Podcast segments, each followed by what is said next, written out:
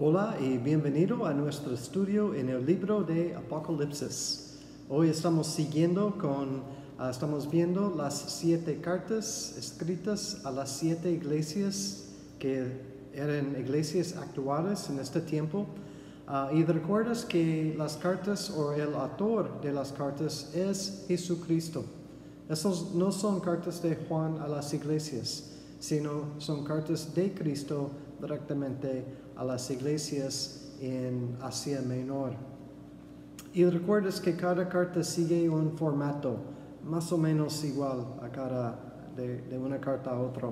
Y un pequeño repaso, lo que vimos en el estudio anterior, que cada carta tiene, comienza con una descripción único de Jesucristo. No es la misma descripción en cada carta, sino es diferente en cada carta, una descripción de Cristo. Y después de esto, eh, Cristo reconoce lo que la iglesia está haciendo bien, reconoce lo, lo que está haciendo correcto. Y después de esto, en la mayoría de las cartas, una llamada a lo que están haciendo mal, con una exhortación de corregir o arrepentirse de este pecado, de las cosas que están haciendo mal, y después una advertencia de lo que va a suceder si no corrigen lo que están haciendo mal.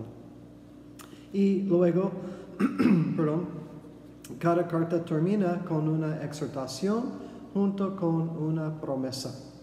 Entonces hoy estamos viendo la carta a la iglesia en Esmirna y eso es una de las cartas únicas en que no tiene palabra de corrección. Solamente tiene palabras de amor, palabras de consuelo, uh, palabras de confort a la iglesia del Señor, a su iglesia. Uh, eso es una de las cartas más cortas, o es la carta más corta entre las siete cartas. Solamente tiene cuatro versículos. Y viendo eso pensé, ah, es una carta corta y vamos a ver, vamos a ver dos cartas hoy. Pero una vez que comencé a estudiar me di cuenta que no, vamos a ver una carta hoy, porque esta carta, aunque está chiquita, está densa, está rica en su contenido. Entonces vamos a verlo uh, lentamente, disfrutando todo lo que Cristo tiene para su iglesia. Esta iglesia uh, estaba, uh, estaba enfrentando la persecución, estuvieron pasando por, por, por, perdón, por la persecución. Y hay iglesias hoy en día que pasan por la persecución en diferentes partes del mundo. Y no estoy hablando de lo que está sucediendo en los Estados Unidos en este momento, sino estoy hablando de países donde hay cristianos um, que se meten los cristianos en la cárcel simplemente porque son cristianos o ah, ah, reciben golpes o son golpeados porque son cristianos y ah, no tienen la, libertad para aún tener una Biblia porque, son, porque eso es contra la ley en diferentes países. Entonces hay que orar por la iglesia perseguida hoy en día porque sigue sucediendo. Y es, importante que nosotros, que, tenemos tanta libertad, aunque tenemos restricciones quizás en esta temporada, ah, tenemos libertad y hay que aprovechar esta libertad, pero también hay que interceder por nuestros hermanos que no, tienes la, no tienen la misma libertad que nosotros disfrutamos. Ahora, eh, la ciudad de Esmirna era conocido por ciencia, por medicina y por su arquitectura, por sus edificios. Pero también esa ciudad tenía una historia ah, larga de la adoración a su emperador, eso es, o era César en este tiempo. César ah, exigió que la gente le adoraba a él, que él quiso la adoración y como un, como un Dios, pero Dios con D um, minúsculo. Creo que es la palabra, D pequeño. Entonces, um, en, esta, en esta ciudad, un, siglo después, después de esta carta, en el segundo siglo, había un pastor que se llama uh, Policarpo. Y de hecho, Policarpo era un discípulo del apóstol Juan.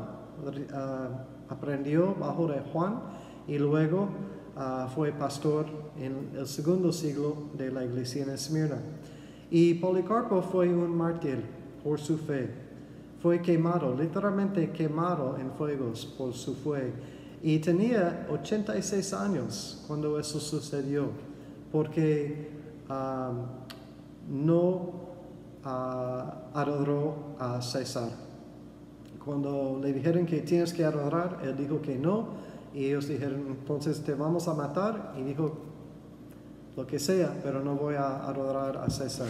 De hecho, aquí tengo sus palabras en, lo que sucedió en este día de su muerte. Dice, Policarpo era citado um, diciendo lo siguiente en el día de su muerte. Eso es lo que dijo. 86 años 86 años le he servido y no me ha hecho ningún mal. ¿Cómo puedo entonces blasfemar a mi Rey y Salvador? Tú me amenazas con el fuego que quema por un tiempo y un poco después se apaga, pero ignores el fuego de eterno castigo que está preparado para el impío. Policarpo fue quemado en la hoguera y atravesado con una lanza por negarse a quemar incienso en honor al emperador romano. En su despedida, sus últimas palabras, dijo, Te bendigo, Padre, por haberme hallado digno de este tiempo, para que en la compañía de los mártires comparta yo también en la copa de Cristo. ¡Wow! ¡Qué testimonio! tenía Policarpo hasta la muerte. Y vamos a ver esto en el texto de hoy. Entonces comenzamos en um, Apocalipsis 2, versículo 8. Creo que ya tienes tus Biblias listo, tienes tu pluma y uh, papel para tomar apuntes. Y dice en Apocalipsis 2, 8, uh, Jesús dijo, y escribe al ángel de la iglesia en Esmirna, el primero y el postrero, el que estuvo muerto y vivió, dice esto. Entonces en versículo 8 vemos la descripción de Cristo. Y el primer parte es el primero y el postrero. Y si recuerdan, vimos esta misma descripción en capítulo 1, no en la carta anterior, sino en capítulo 1, cuando vimos esta gran descripción de Jesucristo. Y vimos en capítulo 1 en nuestro estudio que este primero y postrero significa que Cristo es omnipotente, tiene todo poder, omnipresente, está en todos lugares y omnisciente, tiene todo conocimiento. Y tenemos, eh, vemos aquí la grandeza de Cristo como Dios. Y dice también todavía en versículo 8, el que estuvo muerto y vivió. Y yo creo que eso es, es un recordatorio para nosotros de la esperanza que tenemos en Él porque Él resucitó de los muertos. Y también yo creo que era un recordatorio para la iglesia en este entonces, que estaba pasando por la persecución, que ellos también iban a morir, pero tenía vida en el futuro, iban a vivir otra vez después de la muerte. Ah, yo, yo me imagino que esas palabras eran de mucho, mucho consuelo, eh, basado en las circunstancias en que estuvieron en este tiempo. Porque si hay una resurrección y esta resurrección va a ser gloriosa y Cristo les está recordando aquí ah, usando esta descripción de sí mismo. Siguiendo en versículo 9, Cristo dijo, yo conozco tus obras y tu tribulación y tu pobreza. Hablando del conocimiento de Cristo, reconociendo lo que estaban haciendo bien, sus obras, ah, también pasando por tribulación y que ah, tenía pobreza o eran pobres. Esa iglesia estaba pasando ataques y, pruebas desde afuera por la persecución, pero también esta iglesia era pobre. Eh, era, eh, aquí dice tu pobreza, eran gente humilde. No era una iglesia rica, no tenían muchos recursos, sino era humilde o pobre en su economía. Pero mira lo que sigue en versículo 9. Conozco tu pobreza, pero tú eres rico. Me encanta el contraste aquí entre la pobreza y ser rico. ¿Cómo es posible? Eran pobres pero ricos, pero creo que ustedes saben, eh, estaban pobres económicamente hablando, pero Cristo reconoció que eran ricos espiritualmente hablando. Eso es el gran contraste y es, es precioso, es increíble ah, que Cristo reconoció eso. Lo más importante, nuestra riqueza espiritual. La Biblia habla mucho sobre la, riqueza material y algunos ejemplos. Tenemos la historia en el Evangelio o los Evangelios sobre el, el joven rico y habló con Jesús, pero dice que salió triste o se fue triste porque no estuvo dispuesto a seguir a Cristo primero. Cristo no le dijo que no puede ser rico, dijo que sígueme, ponme primero en tu vida. Y él, no quiso hacerlo, entonces se fue triste.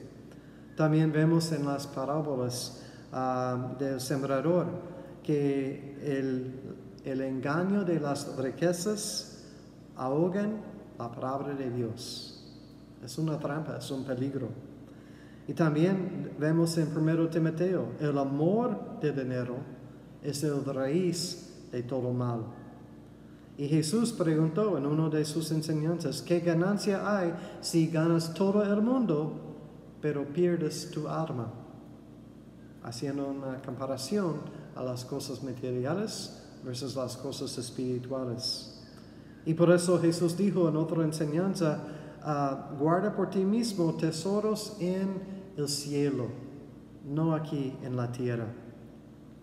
Es interesante entre estas siete cartas a las siete iglesias, las dos iglesias que no reciben un regaño, no, no reciben una palabra de corrección, son, eran iglesias pobres, económicamente hablando.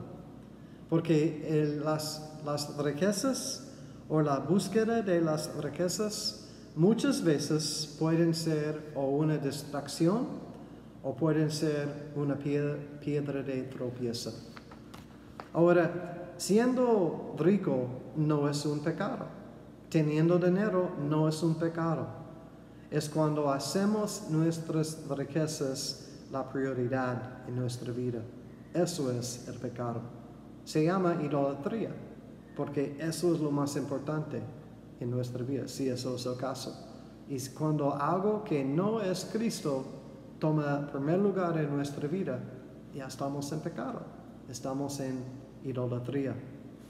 Entonces, siguiendo en versículo, todavía en versículo 9, um, dice, pero conozco, conozco que, perdón, pero tú eres rico, y la blasfemia de los que se dicen ser judíos y no lo son, sino sinagoga de Satanás.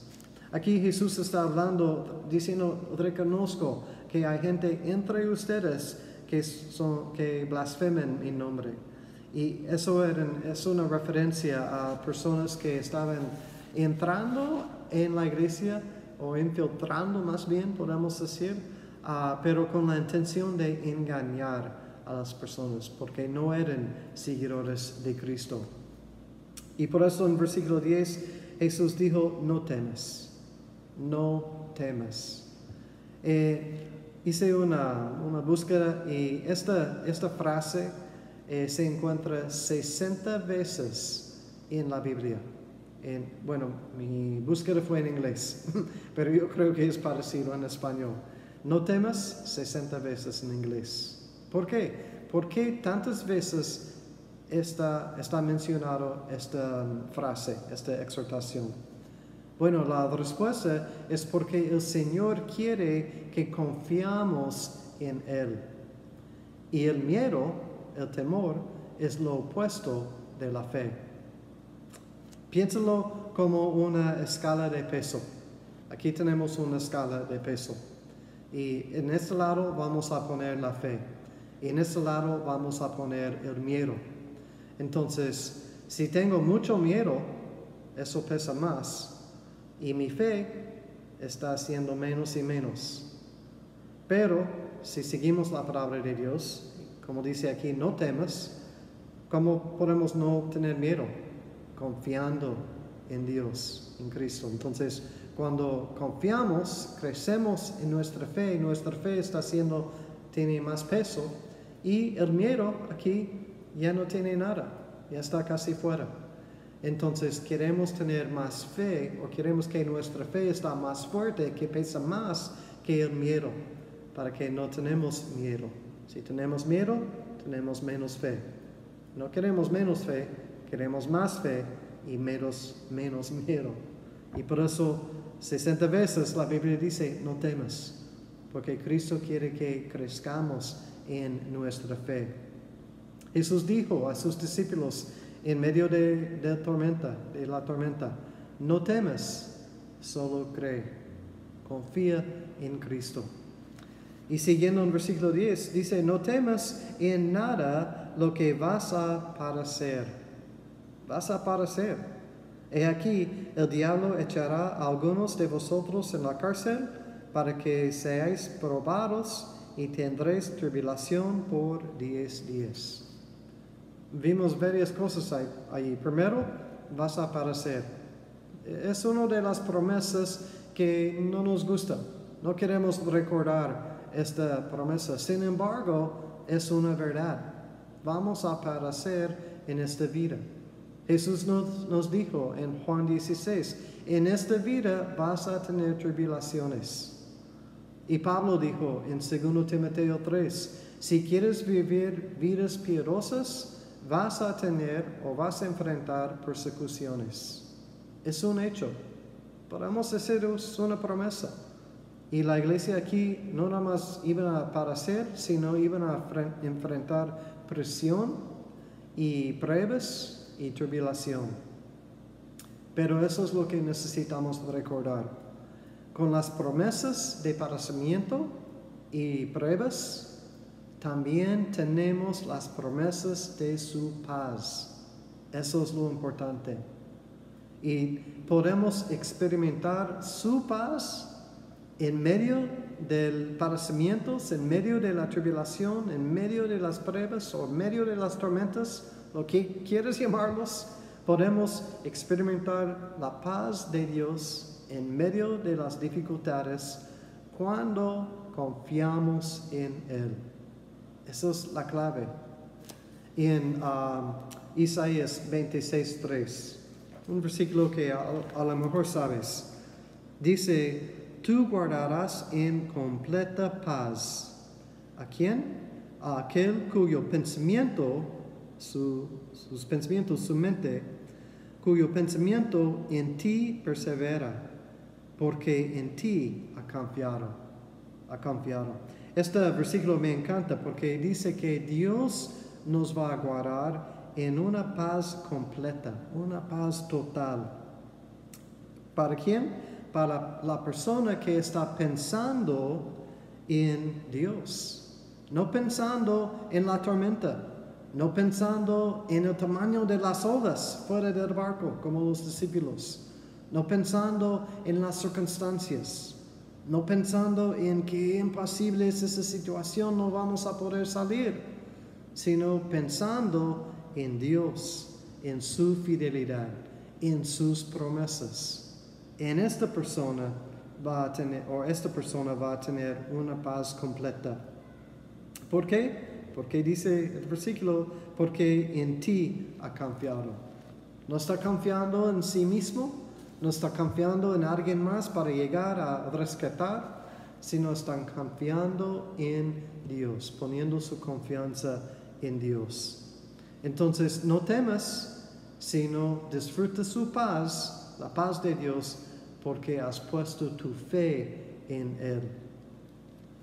Y siguiendo todavía en versículo 10, ah, dice, la última, oración de 10, sé fiel hasta la muerte. Sé fiel, es una exhortación, sé fiel. Y vimos en el principio del estudio el ejemplo de Policarpo, que fue fiel hasta la muerte literalmente. Él fue fiel. La palabra fiel significa perseverar en la fe. No tires la toalla, sino perseverar en la fe hasta el fin. Ahora, ¿a quién estaba hablando Jesús en este versículo? Bueno, obvio, estaba hablando a la iglesia en Esmirna. Pero un poco más específicamente, um, o quizás un poco más ampliamente, depende cómo quieres verlo. Pero Cristo estaba hablando a un grupo de creyentes que estaban pasando por pruebas fuertes y que iban a pasar o iban a entrar en una época aún más pesado. Piénsalo. ¿Te puedes relacionar a esta situación? Aquí Dios, eh, Cristo, está hablando a un grupo de creyentes que estaban pasando por tiempos difíciles y iban a pasar por cosas aún más difíciles. Entonces es cuando esta época de las pruebas viene, eso es exactamente cuando nosotros necesitamos poner en práctica la fe que profesamos, que la fe que decimos que tenemos. Porque todos los creyentes dicen que yo creo en Dios. Hay algunos no creyentes dicen, sí, yo creo que un Dios existe, yo creo en Dios. Pero la pregunta es si estás confiando en Él y experimentando su paz en la tormenta, porque has puesto tu fe completamente en Él. Eso es la prueba de fe que enfrentamos en la prueba de la vida.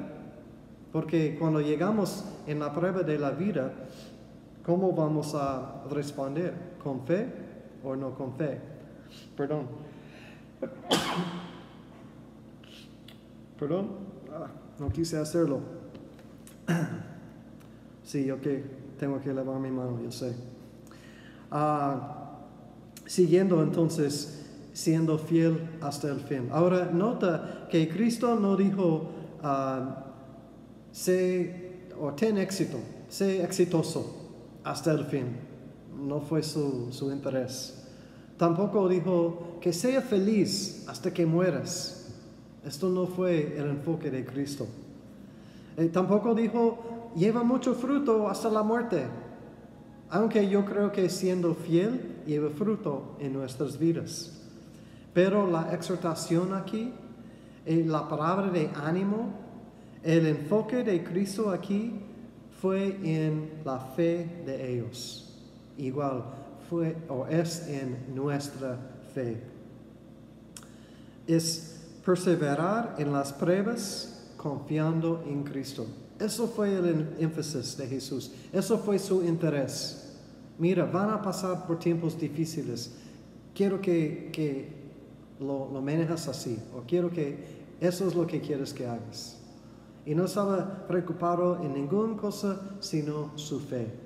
Porque Cristo reconoció que es su fe que iba a llevarlos por la tormenta a salir al otro lado con éxito, pero no por sí mismo, no por su fuerza, no por su, ah, el poder de las personas, sino por su fe en Jesucristo. Y también eh, quiero mencionar que Cristo no estaba exhortándolos a trabajar más o hacer más obras o, o hacer más, echarle más ganas. No eso no fue el enfoque de Cristo. Cristo está exhortándolos a continuar confiando, porque para ellos las cosas iban a ser peor en un futuro. Y en Mateo 25 Jesús dijo, bien, buen siervo y fiel, entra en el gozo de tu Señor. ¿Qué es lo que Dios quiere de nosotros? Que seamos fieles que perseveramos en nuestra fe. Y dice en, um, todavía en versículo 10, dice, sé fiel hasta la muerte y yo te daré la corona de la vida. La corona de la vida. En el estudio anterior vimos eh, la corona, ah, digo, la, el árbol de la vida. En la carta anterior, ¿recuerdas? Vimos el árbol de la vida. Aquí vemos la corona de vida. Y la corona de vida también está mencionado en Santiago 1, versículo 12. Y Santiago 1.12 dice, bienaventurado el varón que soporta la tentación. La tentación aquí ah, representa o significa la prueba de nuestra fe. Literalmente, eso es lo que significa tentación en este versículo, la prueba de nuestra fe. Dice, bienaventurado el varón que soporta la tentación, porque cuando haya resistido la prueba, recibirá la corona de vida que Dios ha prometido a los que le aman. Ah, qué increíble versículo aquí en Santiago 1. Porque aquí vemos una promesa, una bendición por la persona que, que aguanta, que puede permanecer o perseverar más bien, perseverar en ah, la tentación, que puede soportar la tentación, la prueba de su fe. Él va a recibir la corona de vida que Dios prometió a quién? A los que le aman. Y eso me hace recordar de la ah, carta anterior, cuando vimos que la iglesia había dejado su primer amor y vimos la importancia, la necesidad de tener nuestro primer amor, Cristo, en nuestra vida. Que Cristo es o sea nuestro primer amor. ¿Recuerdas el primer mandamiento que vimos en el estudio anterior? Amar a tu Dios con todo tu, tu corazón, tu mente y tu alma. Entonces la persona que ama a Dios, que, ah, que soporta la tentación, que puede perseverar, que puede ser fiel, es la persona que recibe el corona de la vida. Y hay diferentes coronas en la Biblia, hablando de coronas. Aquí tenemos en Santiago y en Apocalipsis tenemos la corona de vida, um, o de la vida. En segundo Timoteo tenemos la corona de la justicia. Y eso es para las personas que aman su venida. No sé tú, pero yo uh, anhelo la venida de Cristo. Cristo, ven pronto, por favor. Yo sé que eso es la oración de muchos de ustedes. Entonces, anímate porque tienes una corona de la justicia esperándote en, el cielo. Y también en primero de Pedro tenemos la corona de la gloria. Eso es para los pastores que son fieles con las ovejas. Entonces vemos varias coronas en la Biblia, pero en Apocalipsis 4, donde vamos a llegar pronto, vamos a ver los 24 ancianos echando sus coronas al trono de Dios en un acto de adoración a Dios. Entonces, aun si vas a recibir una corona, eh, en fin, simplemente vas a regresarlo, entregarlo a Dios, porque Él es digno de nuestra alabanza. Y terminando la carta en versículo 11, dice, el que tiene oído, oiga lo que el Espíritu dice a las iglesias. Las. Eso es la exhortación que vemos en cada carta y de, de, oír lo que el Espíritu tiene que decir. Si el Espíritu te está hablando en esta carta, hazle caso. Eh, no son mis palabras, es la palabra de Dios. Y queremos oír y queremos recibir y queremos ser sensible a, preguntar a Dios, Dios, ¿qué es lo que quieres que haga aquí? ¿Qué es lo que quieres que cambie? ¿Qué es lo que necesitas corregir? ¿O qué es que necesito aprender? ¿Qué necesito poner en práctica de tu palabra? Entonces, sé sensible a la voz del Espíritu. Y la última parte de la carta, el que venciere no sufrirá daño de la segunda muerte. El que venciere, recuerdas, vimos eh, la, vez pasada en primero de Juan 5, el que venciere es la persona que ha puesto su fe en Jesucristo como su Señor y su Salvador. El que venciere. ¿Y qué, qué pasa por eso? ¿Qué va a suceder? Por el que venciere no sufrirá daño de la segunda muerte. La persona que ha puesto su fe en Cristo no, no va a pasar por la segunda muerte porque ha recibido vida nueva.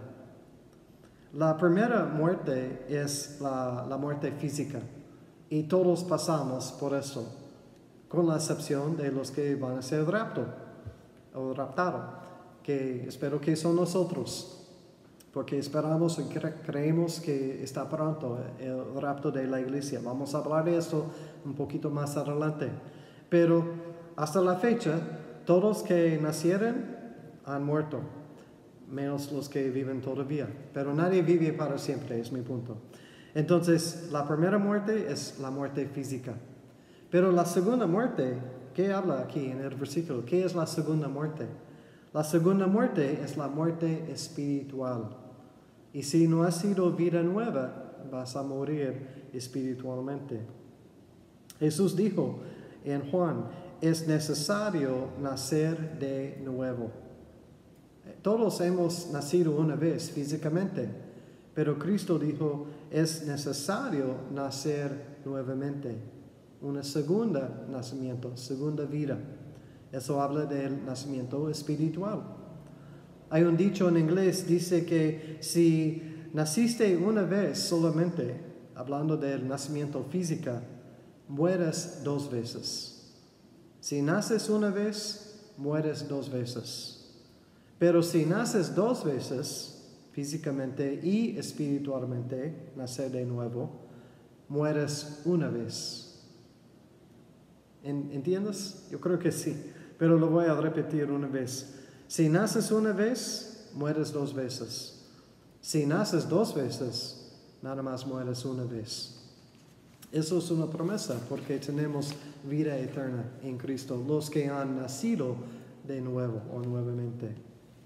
Y si hemos puesto nuestra fe en Jesucristo, entonces cuando morimos físicamente la primera muerte, vamos inmediatamente en la presencia de Dios para pasar la eternidad. Eso es lo que nos dice la palabra. Entonces no hay segunda muerte por los creyentes en Jesucristo. Yo creo que esta última porción aquí también es una, una promesa, eh, pero una palabra de ánimo para la iglesia en este momento que estaba siendo perseguido y fue un recordatorio que como Cristo en versículo 8, que vive otra vez, eh, ellos también vivirán otra vez. Sí, iban a morir, pero vivirán otra vez con Cristo en el cielo. Entonces esta carta era un gran recordatorio que sí hay padecimientos en esta vida, hay sufrimiento en esta vida, hay pruebas, hay tormentas, hay dificultades. Pero cuando pero experimentamos su paz en las tormentas cuando confiamos en Él. El, sufrimiento, las tormentas, las pruebas es un hecho. Creyente o no creyente, todos pasamos por pruebas y dificultades y tormentas en la vida. La pregunta es cómo vas a pasar por la prueba. ¿Vas a pasar con miedo o vas a pasar con un paz perfecta, como vimos en el versículo en Isaías? Cuando ponemos nuestra fe en Él, podemos pasar por las pruebas con paz. Quizás ahora estás en una época de, de, una tormenta. Quizás estás en una tormenta por las circunstancias, por la situación, o quizás por otra cosa que no tiene que ver con la crisis ahorita. Pero si estás en una, ah, en una tormenta o una prueba, eh, quiero animarte. Quiero que, como en la iglesia en Esmirna, el Señor está contigo. Entonces, sé fiel y confía en Él. Él te va a llevar al otro lado y, salir de la tormenta. Pero mientras Él está contigo y en esto puedes descansar. Que Dios te bendiga y nos vemos en el próximo estudio.